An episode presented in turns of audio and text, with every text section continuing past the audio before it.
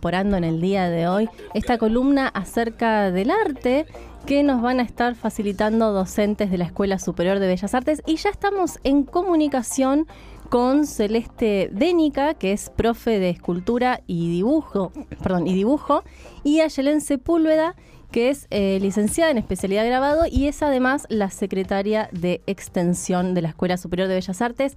¿Qué tal, Celeste, Ayelén? ¿Están por ahí? Hola, acá estamos.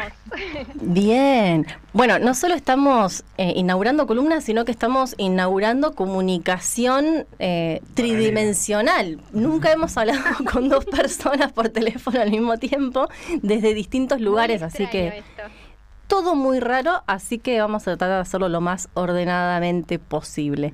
Bueno, no sé quién de las dos quería empezar primero a contarnos y a contarles a las personas que nos están escuchando de qué se van a tratar estas columnas, cómo la pensaron desde la escuela.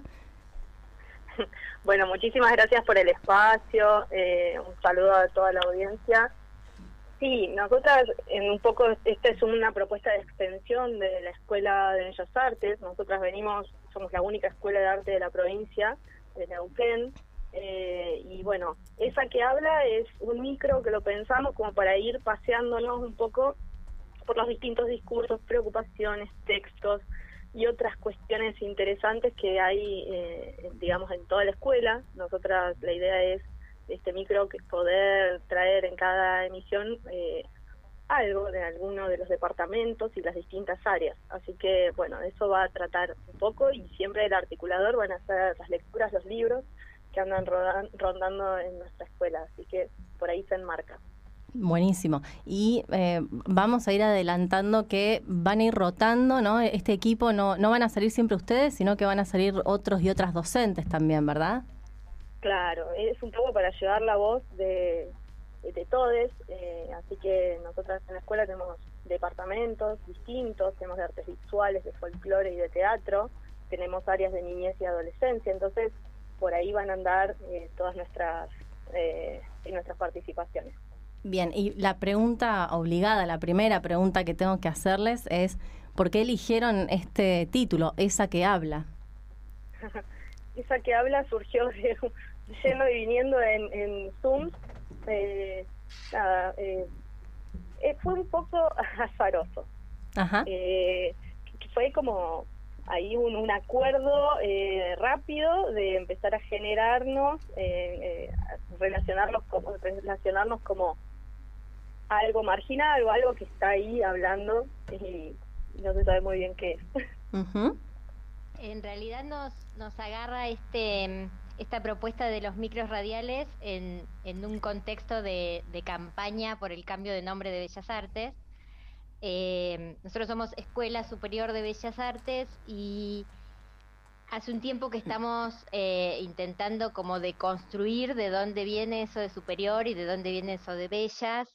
Eh, y tiene que ver claramente con un discurso que se instala en la modernidad y que hace referencia a una idea de, del arte desde lo bello, desde lo elitista, desde lo hegemónico, eh, que ya no nos representa, ¿no? Es mucho más que eso, Bellas Artes, la escuela. Eh, y entonces, bueno, sacándole el Bella, hace un rato que empezó a dar vuelta el ESA y, nos gustaba, bueno, para la radio, esa que habla con un, juego de palabras, como esa cualquiera, esa, ¿por no? Esa que está ahí, esa que habla, ¿quién es? Sí, está buenísimo, que les vino como anillo al dedo, quedó buenísimo. Sí, nos vino perfecto porque aparte... Bueno, porque aparte muy esas son... son vamos, eso va a pasar. Bueno, eh, habla a Yelen. Ah. Hablo yo, listo, hablo yo. No, bueno, justamente porque son discusiones que tenemos hacia adentro de la escuela, que nos hace preguntarnos un poco sobre, bueno, qué categorías, qué, sí, que, que vamos, eh, qué formas artísticas y de educación estamos viendo hacia adentro. Entonces, nosotras encontramos en este libro, eh, con esta autora, eh, no sé si ya lo mencionaron antes, que vamos a, a no. en... Ah, bueno, lo vamos a decir. Sí, por supuesto. venimos a, en realidad, porque nos interpela y porque nos hace pensarnos y repensarnos en esto que estaba comentando recién Celeste, se llama el libro Los condenados de la pantalla, Nos vamos a centrar en el capítulo 1, en Caída Libre, un experimento mental sobre la perspectiva vertical. Y un poco esto, ¿no? Para articularnos, esta autora, las formas de producción, las formas de escritura que tiene y cómo lo articulamos con esta campaña de la cual hablaba Celeste. Sí, porque en, en relación a lo que comentaba Celeste, eh, ustedes hablan ¿no? de, estos conceptos de bueno de, del superior y de bellas artes, ¿no? Como que son conceptos hegemónicos y asociados también al arte, a la belleza. Entonces, también quería preguntarles cuál es la propuesta, digamos, la contrapropuesta frente a estos conceptos, cómo lo, cómo lo piensan ustedes, cómo piensan ustedes las artes. En realidad lo entendemos como categorías más amplias. Eh, no decimos que bellas eh, no sean solo arte, digamos, como que sea el único discurso. Nosotras en, el, en la campaña se proponía escuela superior de artes o escuela de arte, cuando lo planteábamos, justamente por esta ampliación de las categorías, ¿no? Es decir, bueno, el arte no solamente es bello hoy, nunca en realidad lo fue, pero bueno, eh, más para pensarnos en la contemporaneidad y en nuestros discursos, en nuestras propias vivencias y formas de entender nuestra educación y el arte, ¿no? Porque nosotros, bueno, escuela pública que donde eh, la enseñanza aprendizaje es en torno al arte. Entonces, ¿qué discursos circulan en base a eso, no? Uh ¿vos querías agregar algo? Sí, que mm, hace unos años eh, hicimos una transformación colectiva de los planes de estudio y, y bueno, ya ah, desde ahí venimos como revisando algunas cuestiones y la escuela se abrió a una serie de, disciplinas y manifestaciones que van desde el arte y la tecnología hasta eh, contenidos de arte popular, de, otras culturas, de una mirada más inclusiva, eh, que tiene que ver con esa deconstrucción de, lo bello canónico, ¿no? Bien. Eh, y no sé, bueno, si, si querés nos metemos como en el texto. Sí, eso, eso mismo te iba a decir, por, qué eligieron este libro y este capítulo en particular para comenzar, que es lo que venía proponiendo la autora, que no sé si ustedes saben cómo se pronuncia, porque yo acá estaba tratando de descifrarlo, nunca lo supimos Nosotros bien. Le decimos la granito. La granito. pero... Bien. Eh, después veremos cómo se traduce bien, cómo se pronuncia bien. Eh, nos parece una, bomba de tiempo, digamos, para este para estos temas, porque mm, bueno, ella tiene una tradición, es una artista y teórica también que, que está ubicada como en, esta mirada de los de los teóricos postmarxistas europeos, pero que están mm, deconstruidos y mirando mucho a, Latinoamérica, ¿no? Y a otros sures.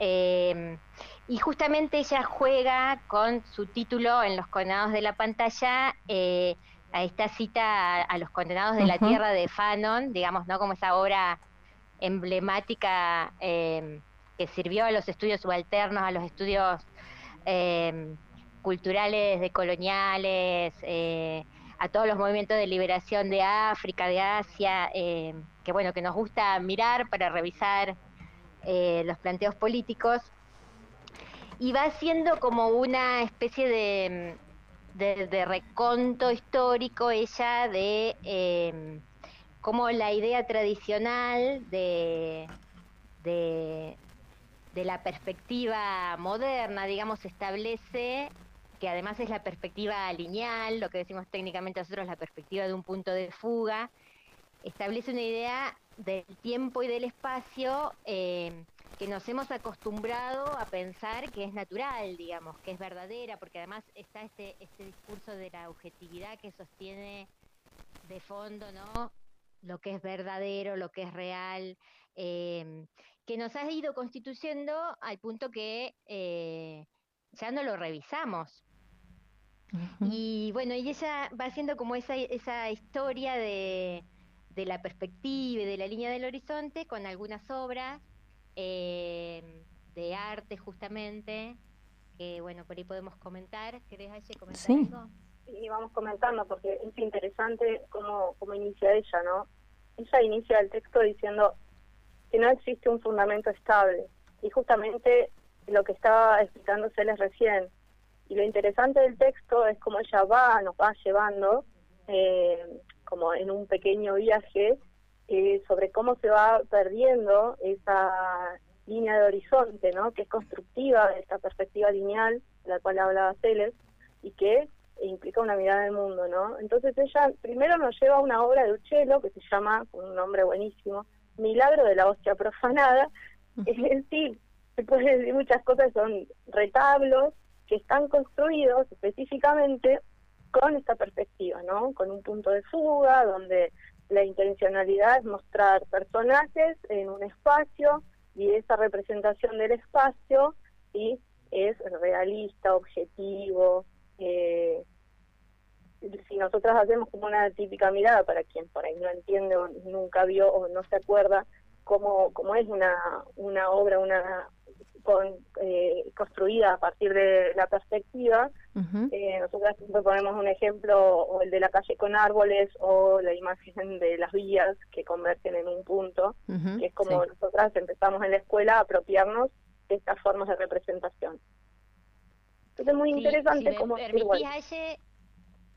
Eh, para citarle un poquito ahí el texto, tal cual como ella lo define, dice la perspectiva lineal se basa en varias negaciones, de estas que, queremos revisar, em, y presenta el horizonte o lo concibe como una línea recta abstracta, esto que decía esa, esa historia que nos han enseñado que las dos paralelas convergen en un punto, em, en la que todos los planos son horizontales. Bien. Eh, y bueno, ahí, ahí hay como todo un, todo un imaginario, ¿no? En el que se, mm, se funda la modernidad y ese, ese modo de ver, por lo tanto de representar y de, y de vivir en, en la sociedad, pero que tiene que ver con, em, con la modernidad que se expande, que coloniza, ¿no? En el siglo XV eh, y XVI y esa, ese capitalismo que se va gestando además gracias a ese, proceso de colonización y de modernización. Eh, entonces, bueno, para nosotros nos parece como súper eh, importante poder analizar y deconstruir un contenido que es bastante clásico y técnico, en principio se presenta como solo técnico en nuestra formación, como un saber hacer, eh, pero que tiene toda una historia, ¿no? Y una, ideología y una política detrás. Sí, claro, pienso que, eh, perdón si hacemos mucho silencio por momentos, es que estamos, para que se escuche bien, nosotros acá tenemos por ahí algunos ruidos, entonces estamos, por ahí cerramos micrófonos para que sus voces se escuchen bien, no es que están solas. Em, pero eh, venía pensando, ¿no? En base a lo que ustedes venían diciendo, que es como un gran momento para... Buscar alternativas o em, no me sale la palabra eh, de construir, ¿no? Como problematizar eh, conceptos hegemónicos, como ustedes decían, porque justamente se inscribe en un contexto histórico, ¿no? Entonces, si podemos entender que este es un contexto para problematizar, también es dado a entender que justamente el arte no se puede escindir de su contexto y de su historia, es decir, no es inocente lo que ustedes nos están contando, ¿no? Tiene que ver con, sus distintos momentos históricos o, cómo en los momentos históricos se ha ido modificando, ¿no? Sí, sí, el arte y la cultura en su conjunto, ¿no? Si, si hay un lugar donde se para esta esta autora también es como desde de esa, influencia de los estudios culturales de ya no pensar el arte escindido justamente, sino en, un contexto más amplio, por eso en general hablan de producción de imágenes. Eh, entonces ahí, bueno, tenemos todo lo que conseguimos como sociedad a nivel imagen y no solo las obras. Pero bueno, justamente este capítulo, como va haciendo ahí un recorrido por, un micro recorrido por la historia del arte, nos parecía interesante, porque después hay, hay un, bueno, obviamente se lo súper recomendamos porque además el libro está en la librería. Em, Esto es todo casualidad, ¿eh? Para la gente que nos está escuchando. nosotros no pedimos nada a cambio. hay, hay un pasaje muy, muy lindo que hace em, desde Uccello, desde esta pintura clásica del Renacimiento que decía Aye, eh, a una pintura de Turner. ¿Querés, ¿Querés comentar, Aye, la de Turner? Bueno, sí, porque en esta línea histórica donde ella dice, bueno, estamos en caída libre y cuando estamos en caída libre se nos borronea o se nos, nos perdemos en este sentido de la orientación, que para eso sirve, en realidad históricamente se utilizó en la línea de horizonte, ¿no? En la navegación, vamos a hacer así precisamente. Ya, mm. Vemos todo borroso, se nos agitan, nos mezclamos en los cuerpos. Y como un paso previo a esta agitación, ella nos trae una obra de Turner que mm, se llama eh, El barco de los esclavos y para que no la tenga que contar yo, vamos a leer la cita que es hermosa. Eh, y ella dice, la cuestión del horizonte comienza a flotar, por así decir. Las perspectivas adoptan puntos de vista móviles y la comunicación se inhabilita aún dentro de un horizonte común. Se podría decir que el movimiento descendente de los esclavos que se hunden afecta el punto de vista del pintor, quien se aparte de una posición de certidumbre para someter el punto de vista de la gravedad al movimiento y a la atracción de un mar sin fondo.